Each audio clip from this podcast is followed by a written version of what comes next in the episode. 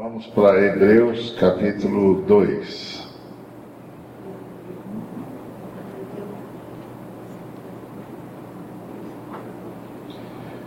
Por esta razão, verso 1. Importa que nos apeguemos com mais firmeza às verdades ouvidas, para que delas jamais nos desviemos. Se, pois, se tornou firme a palavra falada por meio de anjos, e toda transgressão ou desobediência recebeu justo castigo, como escaparemos nós se negligenciarmos tão grande salvação? A qual, tendo sido anunciada inicialmente pelo Senhor, foi-nos depois confirmada pelos que a ouviram dando Deus testemunho juntamente com eles, por sinais, prodígios e vários milagres, e por distribuições do Espírito Santo segundo a sua vontade. Pois não foi a anjos que sujeitou o mundo que há de vir, sobre o qual estamos falando. Antes, alguém em certo lugar deu testemunho dizendo: Que é o homem que dele te lembres, ou o filho do homem que o visites. Fizeste-o por um pouco menor que os anjos. De glória e de honra o coroaste, e o constituíste sobre as obras das tuas mãos. Todas as coisas sujeitaste debaixo dos seus pés. Ora, desde que lhe sujeitou todas as coisas, nada deixou de fora do seu domínio. Agora, porém, ainda não vemos todas as coisas a ele sujeitos Vemos, todavia, aquele que, por um pouco, tendo sido feito menor que os anjos, Jesus, por causa do sofrimento da morte, foi coroado de glória e de honra, para que, pela graça de Deus, provasse a morte por todo homem. Porque convinha que aquele cuja causa e por quem todas as coisas existem, conduzindo muitos filhos à glória, aperfeiçoasse, por meio de, de sofrimentos, o autor da salvação deles. Pois, tanto o que santifica como os que são santificados, todos vêm de um só. Por isso é que ele não se envergonha de lhes chamar irmãos, dizendo: A meus irmãos declararei o teu nome, cantar-te louvores no meio da congregação. E outra vez, eu porei nele a minha confiança. E ainda, eis aqui estou eu e os filhos que Deus me deu.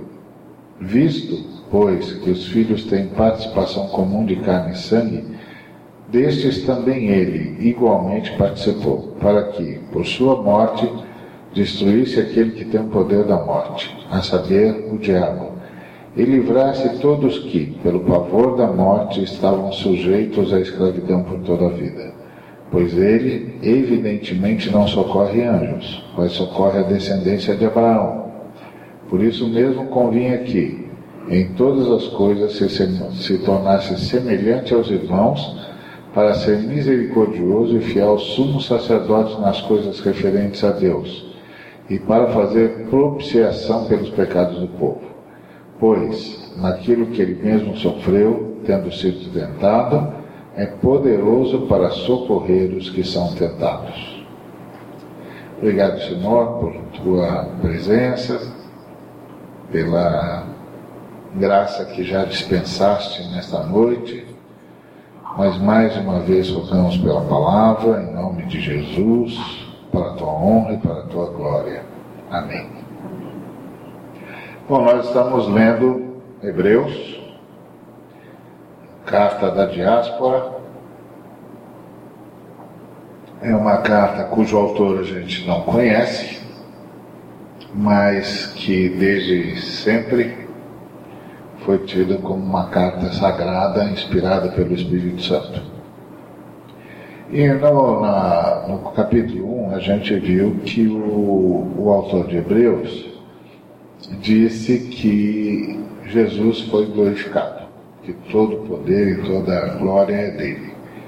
E ele termina dizendo que Jesus está no governo, porque o Senhor disse: Assenta-te à minha direita, até que eu ponha os teus inimigos por estrado dos teus pés.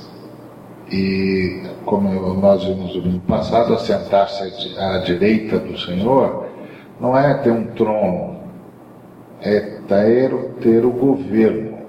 Né? Então, Jesus governa em nome da Trindade. Aí, o, no capítulo 2, o autor nos diz o seguinte: que a gente, agora que a gente sabe que os irmãos judeus não entraram no descanso porque não creram, e que Jesus está no governo, porque essa é a primeira lógica que tem aqui no livro de Hebreus, que o Senhor falou pelos profetas, uh, que ele se tornou superior aos anjos, que é, nada vai passar sem estar submisso a ele, que ele é que lançou o, o, os fundamentos da terra, e que ele é que está no governo.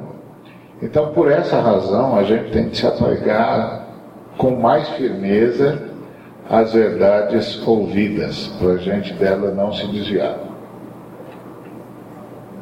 O que o autor está dizendo foi: gente, se a mensagem que foi trazida pelos anjos por meio dos profetas era importante e era absolutamente é, digna de ser obedecida, quanto mais a que veio por meio de Jesus Cristo, que é a última fala e definitiva fala de Deus. Então, esse é o argumento dele no versículo 2. Se, pois, se tornou firme a palavra falada pelos anjos, e toda transgressão ou desobediência recebeu justo castigo, como escaparemos nós se negligenciarmos tão grande salvação? Bom, ele está dando uma informação interessante, né? Ele está dizendo que os profetas ouviram dos anjos. Que os profetas foram visitados pelos anjos, anjos do Senhor, é óbvio, né? Foram visitados pelos anjos do Senhor, receberam as mensagens por parte dos anjos do Senhor e, esta, e a transmitiram e que essa mensagem dada pelos anjos foi declarada por Deus como verdadeira. E, e, quando houve desobediência em relação a ela, houve também juízo. A gente tem muito, muitos casos na história de Israel do juízo de Deus, desde os tempos de Moisés até o, o tempo dos profetas. No tempo de Moisés, eles foram mordidos por víboras, eles foram destruídos, engolidos pela terra. É, foi bravo, porque não obedeciam à mensagem, porque não prestavam atenção na mensagem. E receberam o justo castigo. Aí ele diz: Bom, se eles que ouviram mensagem de anjo foram julgados por Deus quando não prestaram atenção nessa mensagem, como nós escaparemos se negligenciarmos a salvação que vem por Cristo Jesus? Então, o primeiro apelo que o autor de Hebreus faz a nós é: não negligencie a salvação que você recebeu. E essa salvação foi foi anunciada pelo próprio Senhor e foi confirmada pelos apóstolos e foi confirmada por Deus por meio dos prodígios e milagres e foi confirmada pelo Espírito Santo pelo batismo e pelos dons. Então, Deus, Jesus, anunciou a salvação, eu sou o caminho, a verdade e a vida. Ah, os apóstolos deram testemunho da ressurreição dele. Ele apareceu para pelo menos 500 pessoas. E o Espírito Santo veio morar em nós e nos deu dons. Então, isso é prova inconteste de que a mensagem de Jesus triunfou. Então, o, o, o autor está dizendo: não negligencie isso. O que, que significa não negligenciar isso? significa pura e simplesmente é, obedecer mandamentos, como foi no tempo dos irmãos do passado, do Antigo Testamento, eles tinham uma lei para obedecer, e se não obedecessem era punido. Que, que significa no nosso caso? Significa no nosso caso é, não entristecer o Espírito Santo. O Espírito Santo está morando na gente e ele quer, e ele tem distribuído dons e talentos para a gente. Usa isso. Quando é que a gente entristece o Espírito Santo? Quando a gente não coloca os dons e talentos que ele nos deu a serviço da glória de Deus. E qual é o serviço da, da glória de Deus? O serviço da glória de Deus é o serviço ao próximo. É o amor ao próximo. Então, Jesus anunciou-se a si mesmo como salvação, sou o caminho, a verdade e a vida. Ressuscitou ao terceiro dia e disso deram testemunho os apóstolos. E corroborando com tudo isso, Deus fez sinais e prodígios. Lembra que em João 14, Jesus dizia o seguinte: As palavras que eu falo, eu não falo por mim mesmo, mas o Pai que me enviou é que faz as suas obras. O que, que ele estava dizendo? Que ele dizia para o mar, acalma, e o Pai fazia o mar se acalmar. Ele dizia para os demônios, vai embora, vão embora, e o Pai fazia os demônios irem embora. Toda vez que ele falava, o Pai agia. Então o Pai corroborava a palavra dele, fazendo os sinais e os prodígios que ele dizia que era para fazer. Então, quando ele dizia vento, acalma, o pai ia lá e acalmava o vento. Quando ele dizia uh, para o pai multiplicar o pão, o pai ia lá e multiplicava o pão. Quando ele dizia para o pai é, ressuscitar alguém, o pai ressuscitava. Só que no caso dele, a comunhão entre ele e o pai era tão intensa que ele não precisava pedir ao pai, bastava ele dar ordem. Eu te mando. Pronto, o pai fazia o jovem voltar. Bastava ele dar ordem, porque ele e o pai viviam em comunhão. Na verdade, o sonho de Jesus é que a igreja vivesse nessa comunhão tão grande com o pai que também não precisasse pedir. Eh, eh, eh, ele esperava que a igreja, como ele, soubesse o tempo todo o que é que Deus quer que faça, o que é que Deus quer que fale, como é que Deus quer que vive, ou que viva. Isso era o sonho de Jesus. E é disso que esse autor está dizendo. Não negligencie. O Espírito Santo mora em vocês. A salvação de Jesus já está em vocês. Não negligencie isso. Libera os dons, tem comunhão com o Pai. Porque se no Antigo Testamento desfrutar de Deus era obedecer mandamentos, no Novo Testamento, desfrutar de Deus é viver em comunhão com Ele.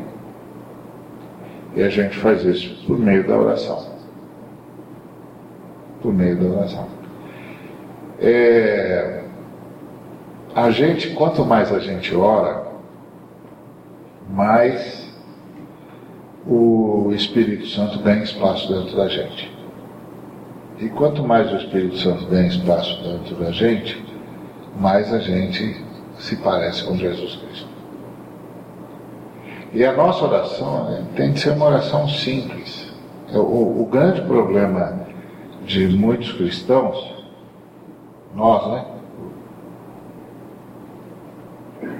É que a gente é, trabalha com a lógica do Antigo Testamento. Qual era a lógica do Antigo Testamento? Se eu não obedecer a Deus, eu serei castigado. Para eu não ser castigado, eu preciso levar um sacrifício para Deus. Então, ele desobedecia, para não ser castigado, levava, ia feito um louco, levar uma, um animal para morrer no lugar dele. Ok? Mas agora vamos pensar com as categorias do Novo Testamento. Jesus Cristo já morreu pelos nossos pecados.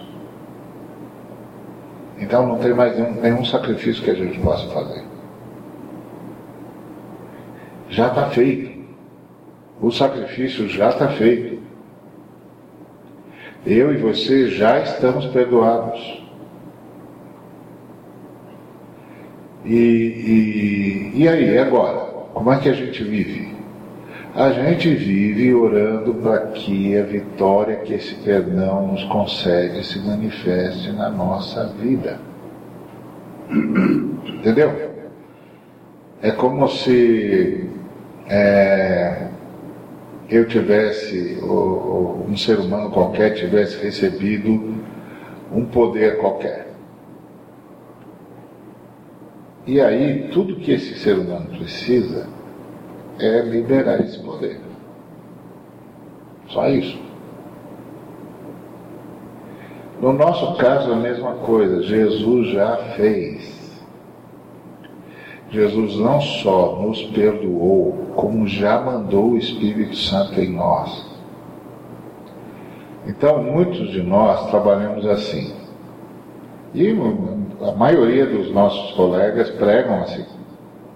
Se você não obedecer a Deus, se você não andar segundo a vontade de Deus, o que você pensa que pode acontecer com você? Nada. O sangue de Jesus Cristo já foi derramado. Então, qual é o meu papel? Orar para que esse poder que está dentro de nós seja liberado. Aí o camarada diz assim: Não, mas eu caí em tentação. Então você precisa orar mais. Você precisa orar mais. Você tem que admitir se eu pequei, preciso de misericórdia. Irmãos, Jesus Cristo é o Senhor da nossa salvação. Acho que ninguém discorda disso. Amém? Sem Jesus Cristo ninguém pode ser salvo. Certo? E sem Jesus Cristo ninguém pode ser santo.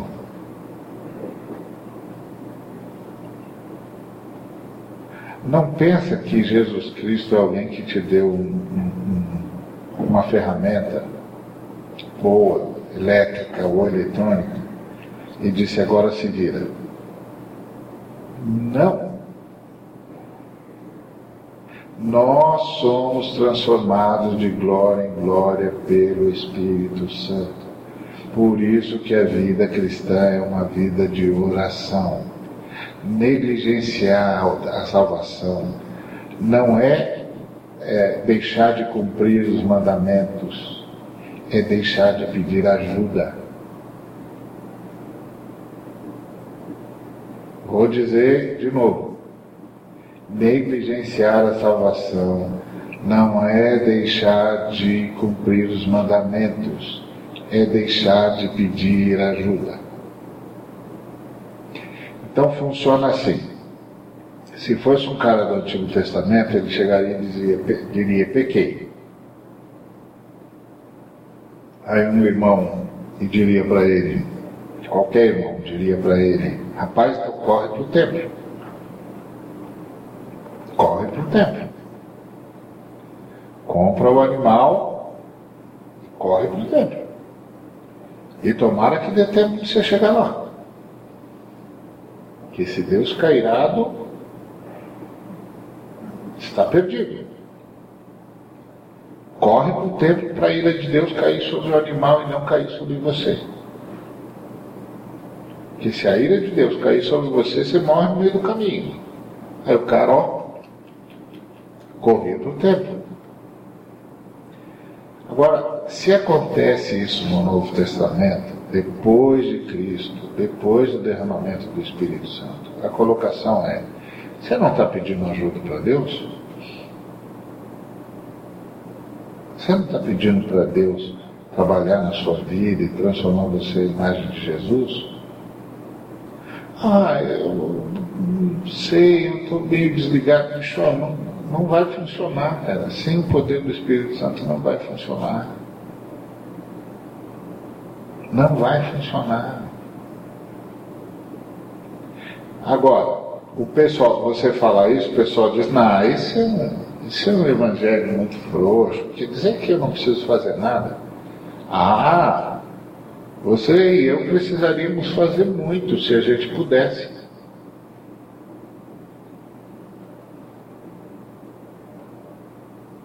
A gente não pode. A fé cristã anuncia a falência dos homens e a misericórdia de Deus. É por isso que o Evangelho está do jeito que está, porque a gente não abre mão da vaidade de poder dizer: eu sou um cara fiel, eu tenho feito a minha parte. Que parte, meu filho? Que parte? Se eu e você somos sustentados pelo sangue e pela ressurreição, pelo Espírito Santo, que parte?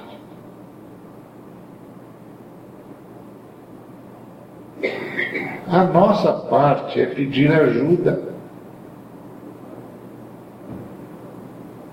É pedir ajuda a Jesus, tem misericórdia de mim. Pai, tem misericórdia de mim. Aprofunda a tua obra na minha vida. Pode parecer assim, é, que é uma coisa de uh, relaxo. Ah, então não preciso fazer nada. Não, filho, você não entendeu. Você não pode fazer nada. É que você não precisa, que você não pode. Jesus Cristo disse: vocês não têm como acrescentar um côvado à vida de vocês. Então o que, que a gente deve fazer? Busque em primeiro lugar o reino de Deus e a sua justiça. O que, que é isso? Se submeter ao governo de Deus. Pegue o Senhor que governe sua vida. Pegue Ele para não desistir de você. Senhor, não desiste de mim, continue insistindo comigo. Senhor, eu não quero morrer desse jeito. Eu não quero morrer com esse tipo de vida. O grande problema é que eu até admito que estou em pecado, mas eu digo, eu vou resolver isso. Ah, eu pago para ver você resolver. Pago para ver você resolver. Pago para ver. Quero ver você resolver. Ou o Espírito Santo transforma você à imagem de Jesus, ou a gente não tem saída. É disso que o irmão está falando aqui.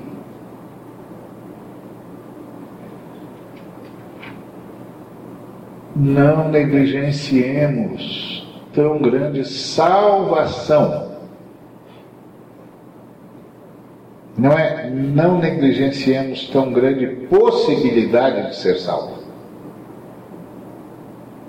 Se, pois, se tornou firme a palavra falada por meio de anjos, e toda transgressão ou desobediência recebeu justo castigo, como escaparemos nós se negligenciarmos tão grande salvação? Ele não está falando que a gente vai ser castigado. Quer dizer que a gente perdeu a chance de ser salvo. Porque ele não está falando para nós gentios, né?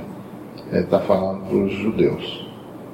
Então ele estava dizendo para os irmãos judeus: escuta, os nossos antepassados não ouviram a mensagem trazida pelos anjos. E houve castigo. Agora vocês então está falando para os conterrâneos deles, contemporâneos deles, judeus. Vocês não vão se entregar a Jesus? Essa é a lógica dele aqui. Vocês não vão se entregar a Jesus? Como vocês vão escapar se vocês não se entregarem a Jesus? Essa é a lógica. Agora, quem somos nós? Nós somos os gentios que nos entregamos a Jesus. Certo? Senão a gente não estava nem aqui, certo? Então, como é que funciona para nós?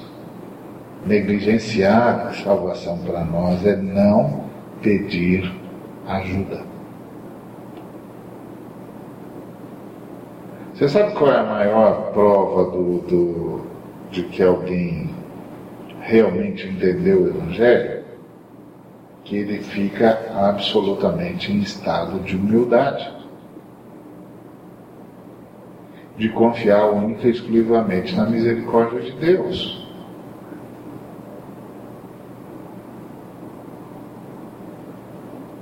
Agora, se a gente não se dá conta disso, a gente cai na esparrela dessa mensagem que está sendo pregada por aí, que você tem que fazer um montão de coisa e que se, que se o Senhor pegar você em estado de pecado, você está roubado. Gente, a salvação é uma obra de Jesus. Se ela não está se manifestando na minha vida, é porque eu não estou pedindo ajuda. Eu não estou pedindo ajuda. Eu estou achando que eu posso. Agora tem em mim um poder. Não, não. Tem em mim uma pessoa. Uma pessoa e quando essa pessoa atua em mim, eu tenho poder para ser testemunha. Recebereis poder ao descer sobre vós o Espírito Santo, e ser-me-eis testemunhas. Eu não tenho dentro de mim um poder, tenho dentro de mim uma pessoa que vive em mim e comigo e com cada um de nós e em cada um de nós essa pessoa, agindo com liberdade na minha e na sua vida, me concede o poder de testemunhar, as condições necessárias para manifestar Jesus. Sem essa pessoa atuar, não tem jeito. Então, o primeiro passo de alguém que entendeu o Evangelho é colocar-se no lugar, no estado de humildade. Eu não posso, mas tu podes. Eu não sei, mas tu sabes. Eu não tenho, mas tu tens. Eu me rendo tem misericórdia de mim e assume o controle na minha vida. E a gente faz isso todo dia, e é de glória em glória o Espírito Santo vai nos transformando. É isso que ele está dizendo. Ele diz: Pois não foi a anjos que sujeitou o mundo que há de vir, sobre o qual estamos falando. Antes, alguém em certo lugar deu pleno testemunho dizendo: que é o homem que dele te lembres. Está citando o Salmo 8, não é isso? Ou o filho do homem que o visites. Fizeste por pouco menor que os anjos, de glória e de honra coroaste. Todas as coisas sujeitaste debaixo dos seus pés. Ora, desde que lhe sujeitou todas as coisas, nada deixou de fora do seu domínio. Tá certo? Agora, o que é que o texto diz? Que nós ainda não vemos esse domínio. Mas o que é que nós vemos? Vemos, todavia, aquele que, por um pouco, tendo sido feito menor que os anjos, Jesus, por causa do sofrimento da morte, foi coroada de honra, para que, pela graça de Deus, provasse a morte por todo o homem. Então, ele já provou a morte por mim, já provou a morte por você. Porque convinha que aquele por cuja causa e por quem todas as coisas existem, então lembra, Jesus é o sacrifício sobre o qual Deus fez tudo. Já contei para vocês a história de uma senhora que me perguntou como é que um Deus santo carrega pecadores? A santidade de Deus não devia jogar os pecadores para a inexistência?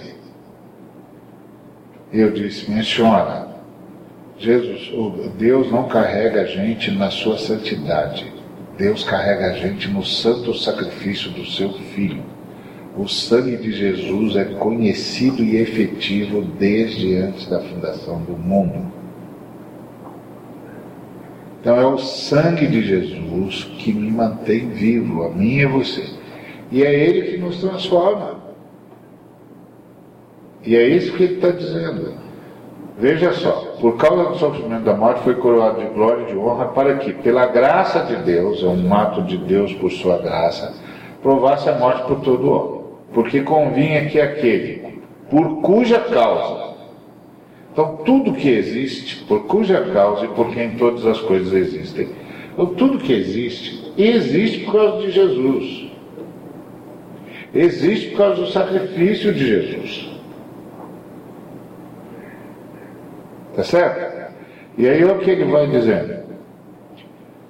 Por que convinha que aquele por cuja causa, porque todas as coisas existem, conduzindo muitos filhos à glória, e agora ele ele ele está falando do próprio Pai, conduzindo muitos filhos à glória, aperfeiçoasse por meio de sofrimentos o autor da salvação deles. Então, o próprio Cristo sofreu para nos salvar. Agora veja isso. Pois, tanto os que santifica como os que são santificados. Então, você é santificado e não se santifica. Se você tentar se santificar, tudo que você vai ganhar é mais vaidade mais soberba.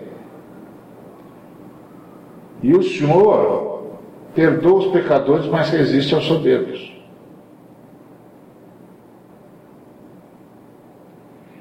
Pois tanto o que santifica como os que são santificados vêm de Deus. Por isso é que Deus não se envergonha, o Pai não se envergonha de lhe chamar irmãos. E o Filho não se envergonha de se chamar irmãos. E aí Jesus olha para os seus filhos e diz: Aos meus irmãos declararei o teu nome. Então, Jesus nos trata como irmãos e diz que a nós vai declarar o nome do Pai, que vai cantar conosco louvores no meio da congregação. Certo? Então, os irmãos aí que são cantores de, de, de longa data e que já cantaram em muitos ambientes, podem dar o testemunho de como é diferente quando canta para a glória de Deus junto com os irmãos, do que quando canta lá fora, embora lá fora tenha muito mais aparato técnico, etc, etc. Por quê? A diferença é que Jesus vem cantar com a gente. Entendeu? Jesus vai cantar com a gente. Então você não percebe, mas Jesus está cantando com a gente. Porque ele disse para o Pai: Gente, preste atenção, se vocês conseguirem entender só isso, já está bom. O Pai por causa de quem e por quem todas as coisas existem, e que fez isso por meio do Filho. Aperfeiçoou o Filho, se é possível aperfeiçoar, aperfeiçoou o Filho por meio dos sofrimentos, para ele ser o, o autor da nossa salvação. Ele passou por tudo que passou para ser o autor da nossa salvação. Pois tanto o que santifica, que é Jesus, como os que são santificados, que somos nós, vem do Pai. Por isso que Jesus não se envergonha de chamar a gente de irmão, porque a gente também veio do Pai. Foi o Pai que deu para ele. Então, assim, eu sei que eu sou cheio de pecados, você deve ter menos do que eu, mas deve ter algum. Tá certo? Então, você não precisa ter tantos pecados quanto eu para ser abençoado por essa palavra. Se você tiver só um, você deve ter pelo menos um, essa palavra já é para você. E ele diz assim: Meus irmãos, declararei o teu nome. Cantate em louvores no meio da, da, da, da congregação. Então, ele chama a gente de irmãos. Por quê? Porque o versículo diz assim: Eis aqui estou eu e os filhos que Deus me deu. Então ele não olha para você como se você fosse um pecador desvairado. Ele olha para você como se você fosse e você é o filho que Deus deu a ele.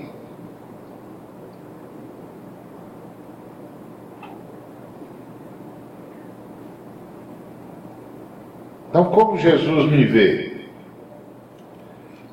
Graças a Deus, Ele não me vê como eu me vejo às vezes. Ele, toda vez que me olha para mim, me vê como um filho que Deus lhe deu. É certo? Então, como nós temos carne e sangue, visto, pois, que os filhos têm participação comum de carne e sangue, destes também ele igualmente participou. Por isso ele veio em carne e sangue. Para que por sua morte destruísse aquele que tem o poder, a saber, o diabo. Destruiu o diabo. E livrasse todos que, pelo pavor da morte, estavam sujeitos à escravidão por toda a vida. Então, na cabeça de, de Jesus, nós somos gente que ele libertou. Ele não socorre a anjos, mas socorre a descendência de Abraão. Por isso convinha que em todas as coisas ele se tornasse semelhante aos irmãos, a nós, para ser misericordioso sumo sacerdote nas coisas referentes a Deus para fazer propiciação pelos pecados do povo. Pois naquilo que ele mesmo sofreu, tendo sido tentado, é poderoso para socorrer os que são tentados. Então, o que, que esse texto está dizendo? Está dizendo que eu e você somos tentados porque temos carne e sangue. E Jesus sabe, porque ele também teve. A diferença é que ele não caiu em nenhuma tentação, mas nós caímos. Qual a diferença entre Jesus e nós? Qual era a fraqueza que Jesus tinha? A fraqueza que Jesus Cristo que ele tinha é que ele é que ele estava num corpo mortal. Certo? Era a única fraqueza que ele tinha. Ele tinha comunhão com o Pai perfeita, o espírito dele era forte, as emoções dele estavam no lugar, tá certo? Mas ele tinha um problema. Qual o problema que Jesus tinha? Ele estava num corpo mortal.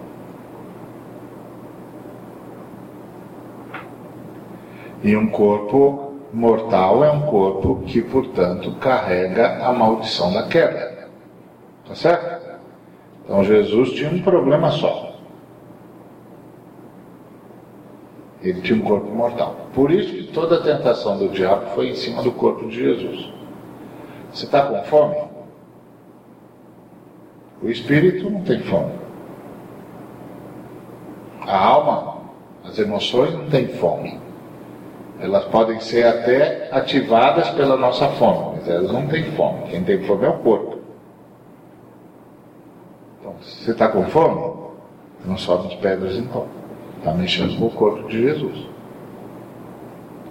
Aí Jesus disse: Ó, enquanto a palavra de, de Deus não vier para mim, o meu corpo espera. Eu não vou desobedecer o Pai para satisfazer o meu corpo. Meu corpo espera. Aí o diabo diz assim: Ah, você é do tipo que obedece a palavra de Deus? Então, é. Ó, está escrito no, no, na Bíblia que os anjos receberam ordem para não deixar você ferir o seu corpo. Você não vai deixar, eles não deixar você tropeçar em pedra nenhuma. Vamos ver se isso funciona mesmo então? Pula daqui, vamos ver se os anjos salvam seu corpo da queda. Jesus disse: Não vou tentar Deus. Não preciso, confio na palavra dele. Quando eu precisar dos anjos, eles estão, estarão no lugar onde eu precisar. Não vou tentar Deus. Tá bom, então você não quer criar problema com Deus e tal. Então é o seguinte: você veio aqui para resgatar os homens, não é isso? Então vamos fazer o seguinte: está aqui toda a glória. Eu entrego para você. Você se prostra a mim, eu entrego para você e você não precisa ver o seu corpo morrer. O seu corpo não precisa morrer e você não precisa experimentar o pavor da morte. Eu entrego tudo para você. Aí Jesus diz: arreda Satanás. porque eu não posso prestar culto para ninguém além de Deus. Se prestar culto para Deus vai significar que eu vou perder o meu corpo para a morte, então eu vou perder o meu corpo para a morte. Ponto. Nosso caso é a mesma coisa. Só que nós temos dois problemas. Jesus tinha um só. Nós temos dois. Jesus tinha um problema só: o corpo dele era mortal. Mas as emoções de Jesus eram guiadas pelo Espírito dele, não só pelo Espírito Santo, mas pelo Espírito dele. O Espírito dele estava em comunhão com o Pai o tempo todo. Espírito dele era forte. Então as emoções dele se submetiam ao Espírito dele.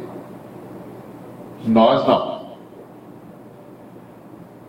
Nós aprendemos a ser gente do jeito errado. E nós todos nascemos com o nosso espírito morto. Então nós nascemos sem comunhão com o Pai. Então as nossas emoções reagem ao quê? Se a gente não tinha comunhão com o Pai reagem às demandas do corpo. Nós criamos todo um quadro mental a partir das necessidades do corpo, de todas as necessidades do corpo. Então, as nossas emoções são tão instáveis quanto o nosso corpo, quanto as carências do nosso corpo em todas as suas dimensões. Jesus não. As emoções de Jesus estavam ligadas ao seu espírito. Agora que o nosso espírito ressuscitou, nosso espírito é tão forte quanto o espírito de Jesus. Porque a Bíblia diz que nosso espírito se tornou um com Jesus. Só que o nosso quadro mental, o nosso quadro emocional, a forma como nós nos vemos, a forma como nós sentimos, não é alimentada pelo nosso espírito, é alimentada pelo nosso corpo, é alimentada pelos nossos medos, é alimentada pelas nossas angústias diante da vida, do medo que nós temos de perder o corpo de perder a saúde, de perder o controle das nossas coordenações. Então, todas as nossas emoções foram construídas a partir do nosso corpo e não a partir do nosso espírito. E aí nós temos dois problemas. Jesus tinha um, o corpo dele era frágil, o corpo dele era mortal. Nós temos dois. O nosso corpo é mortal e as nossas emoções nasceram, foram alimentadas a partir do corpo. Inclusive a forma como nós nos enxergamos e nos relacionamos é a partir do corpo e a partir das possibilidades do corpo. As possibilidades da mente, da, do cérebro. O cérebro também é corpo. Tá certo? Então, as nossas emoções são frágeis. Quando a gente se converte, o que, que o Espírito Santo tem de fazer? Trabalhar as nossas emoções, para que as nossas emoções deixem de ser subjugadas ao corpo e passem a ser dirigidas pelo Espírito. Então, o que, que é negligenciar tão grande salvação? É não permitir que o Espírito faça o trabalho dele que é o de levar as nossas emoções submissas ao nosso espírito, para que elas fiquem tão fortes quanto o nosso espírito. Porque em relação ao corpo, o Senhor só vai resolver na ressurreição. O Senhor pode até nos dar uma cura aqui e ali, mas é tudo temporário. A resposta de Deus à fragilidade, à mortalidade do nosso corpo é na ressurreição ou no arrebatamento, se nós estivermos por aqui. Então, o que, que o Espírito Santo quer trabalhar em mim e em você? Não é o Espírito, o Espírito já nasceu de novo. Ok? São as emoções. As emoções. Sabe o que é cair em tentação? Cair em tentação é, por causa das nossas carências, a gente abre mão da nossa identidade. E por que, que nós sentimos as carências? Porque as nossas emoções não estão submissas ao nosso espírito, elas não foram formadas através da vida espiritual.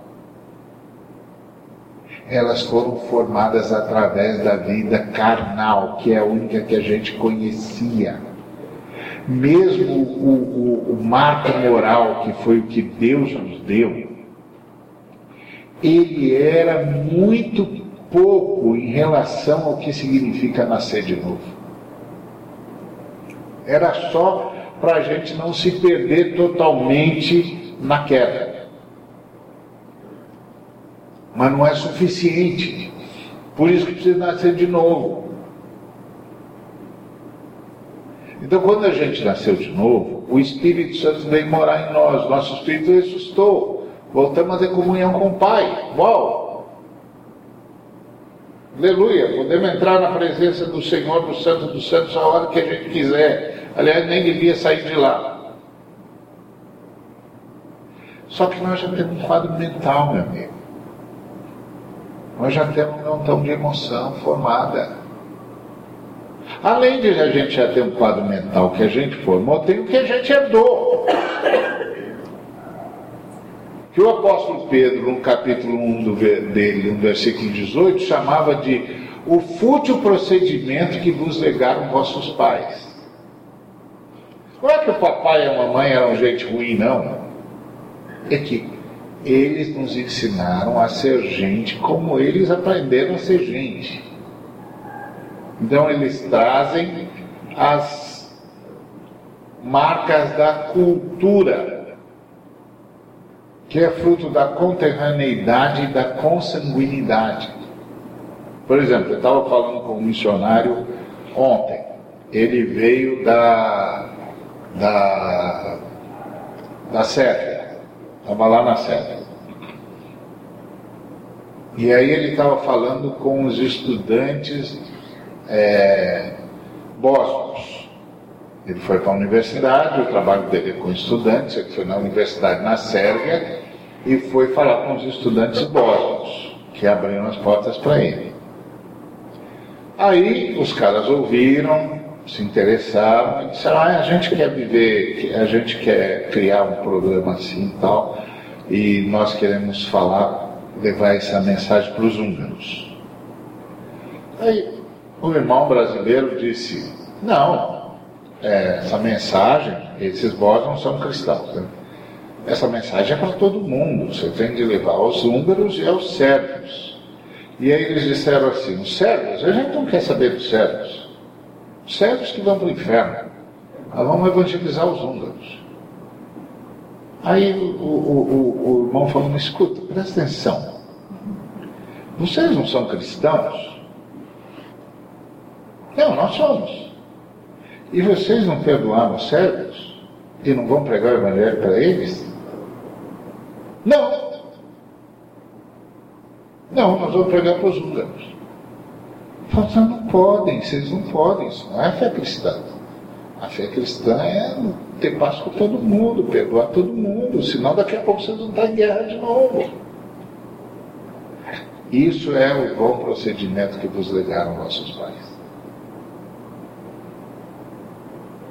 O jeito que eles nos ensinaram a ser gente e as coisas que nós recebemos da nossa consanguinidade, que é o que nós recebemos da nossa família, e da nossa conterraneidade, que é o que nós recebemos da nossa cultura. Isso tudo está ligado a corpo e sangue, carne e sangue, paixões que vêm da carne e sangue do corpo, não vem do espírito, porque nós todos nascemos espiritualmente mortos. Aí um dia a gente entregou a vida para Jesus, nasceu de novo. Qual trabalho que você acha que o Espírito Santo vai ter agora?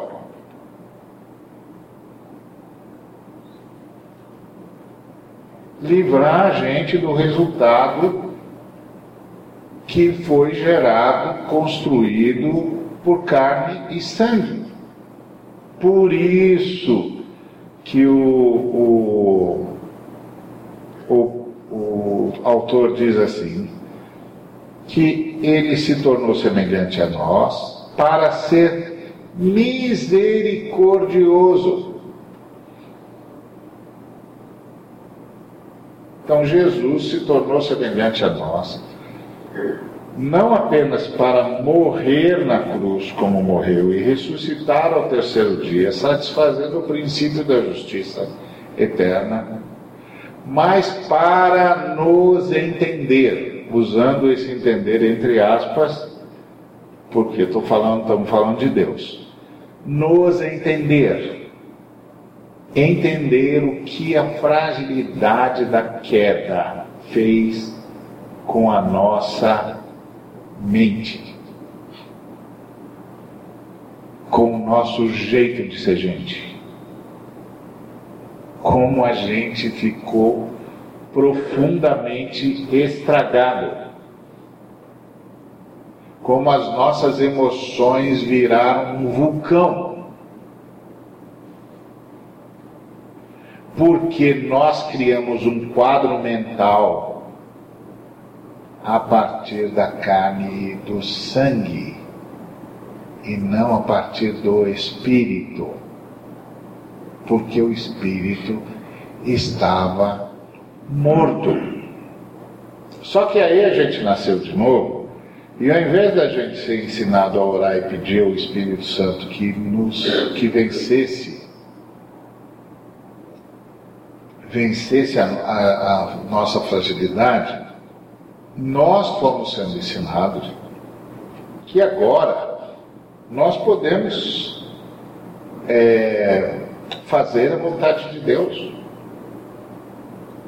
E que se a gente não faz a vontade de Deus, é porque a gente está em pecado, porque a gente é desobediente, porque a gente não vale nada.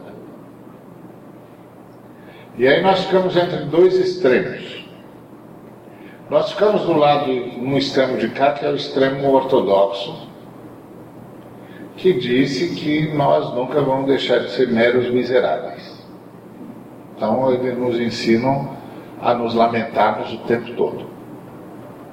Eu não presto, eu não valho nada, eu não sirvo para nada. Se Deus me matar, não faz mais do que, do que o, o, que deve.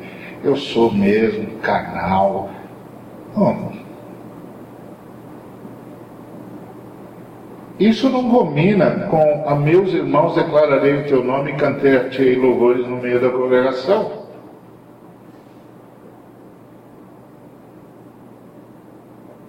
Isso aqui não combina com eis aqui estou eu e os filhos que Deus me deu.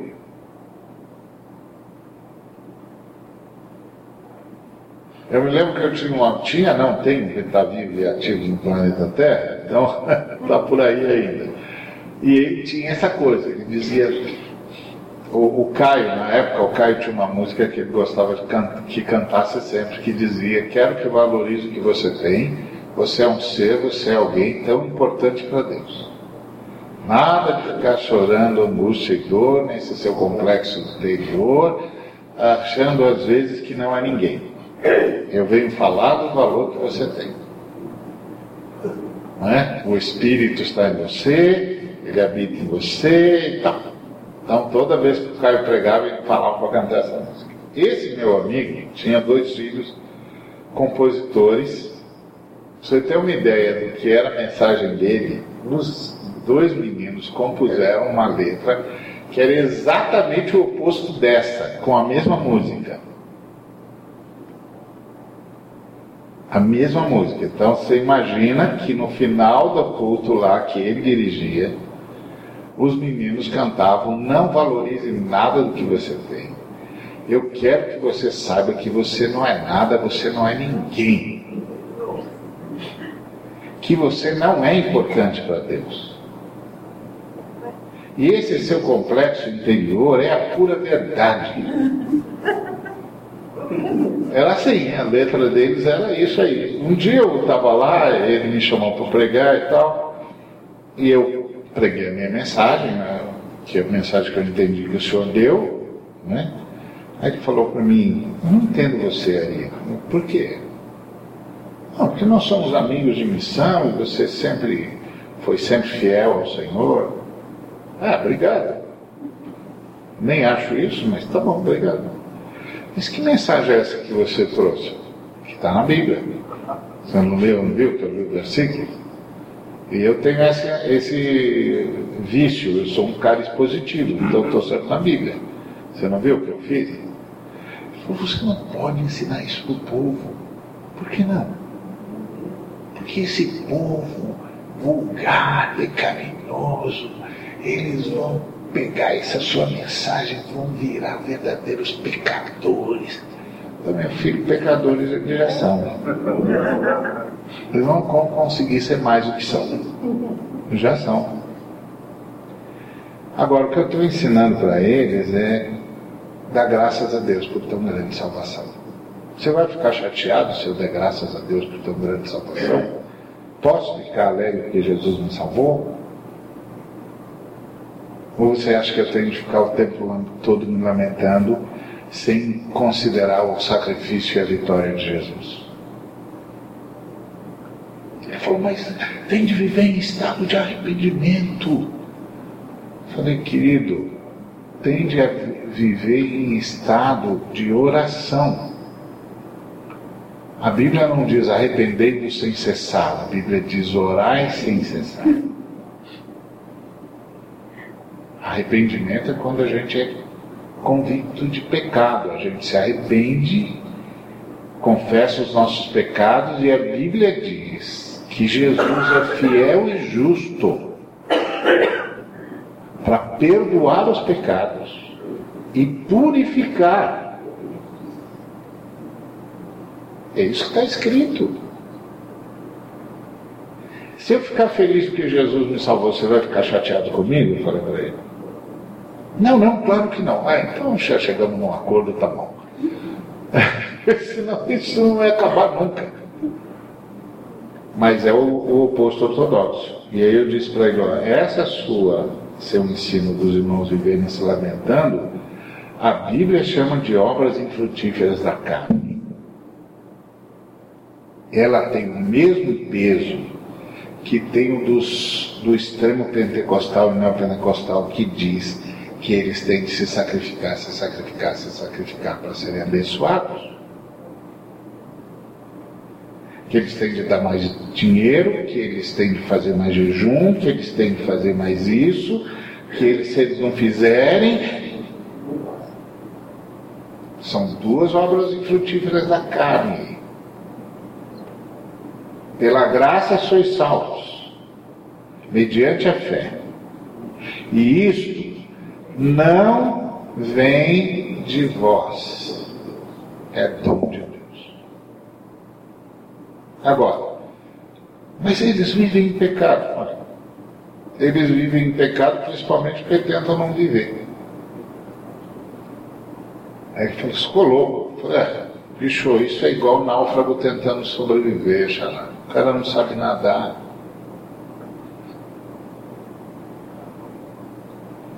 Então ele fica se debatendo. E aí sabe por que, que o salva-vidas não pode ir lá enquanto ele está se debatendo? Porque qualquer coisa que passar perto dele, ele vai agarrar e vai levar com ele para o fundo. Porque ele está se debatendo, porque ele acredita que pode. Então está se debatendo.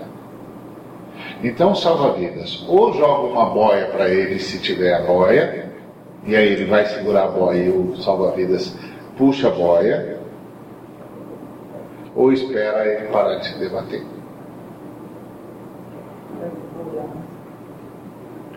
Tem um bocado de crente se debatendo, ao invés de simplesmente se segurar na boia da salvação e pedir a Jesus que opere na vida dele. Tem um botão de crente dizendo, mas eu sou, eu sou você. É em Cristo, irmão, em Cristo. E Cristo em você. Pede ajuda. Pede ajuda, pelo amor de Deus, pede ajuda. Não fica fazendo promessa que você não tem força para cumprir. Pede ajuda. Jesus olha para você não a partir dos seus pecados. Jesus olha para você a partir de, de, do fato de que você foi dado para Ele pelo próprio Pai. E ele disse que não lançaria fora aquelas pessoas que o Pai desse para ele. Pede ajuda. Ele está no governo. Então, ele destruiu o diabo, ele livrou todos que, pelo pavor da morte, estavam sujeitos à escravidão, e ele socorre a gente por isso ele se tornou semelhante a nós, para ser misericordioso.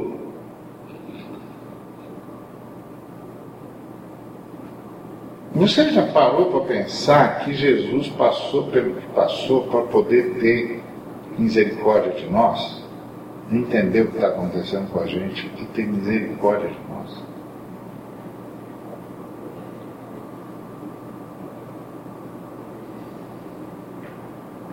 E aí o texto diz: para ser misericordioso e fiel sumo sacerdote nas coisas referentes a Deus. Meu, isso aqui é extraordinário. Porque alguém sempre pode dizer, é, mas aí se eu pecar, o que, que vai acontecer? Olha o que o texto diz.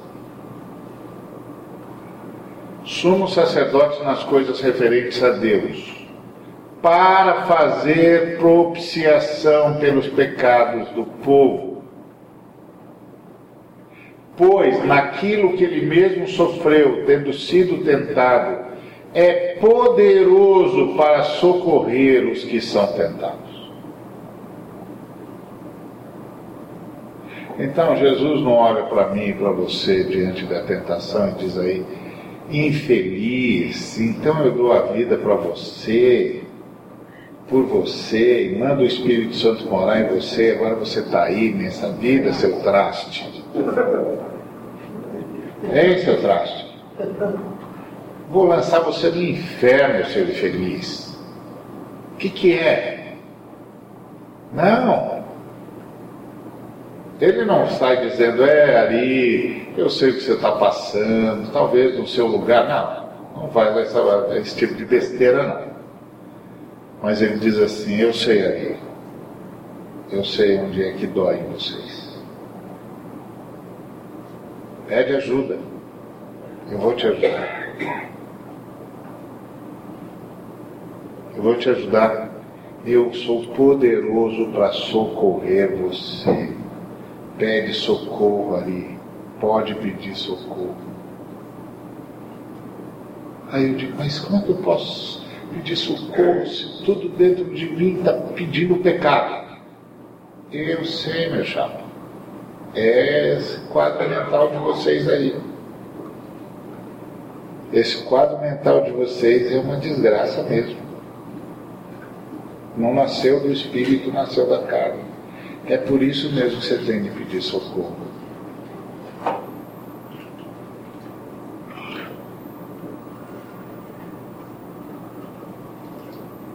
Está vendo? Esse é o livro de Hebreus. Jesus está no governo. Jesus é o nosso sumo sacerdote. Nós temos a fraqueza é, moral que Jesus não tinha. Jesus tinha a fraqueza corporal, mas não tinha a fraqueza moral.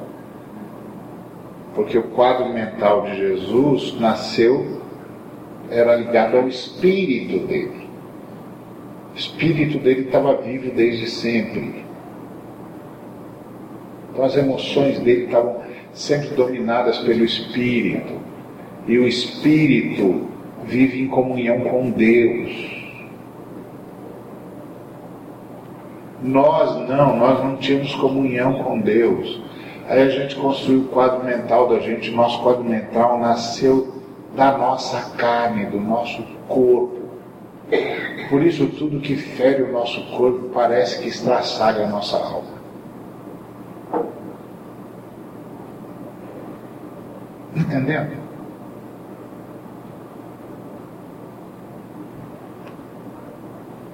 Orar, pedir socorro, acreditar no amor de Jesus por nós.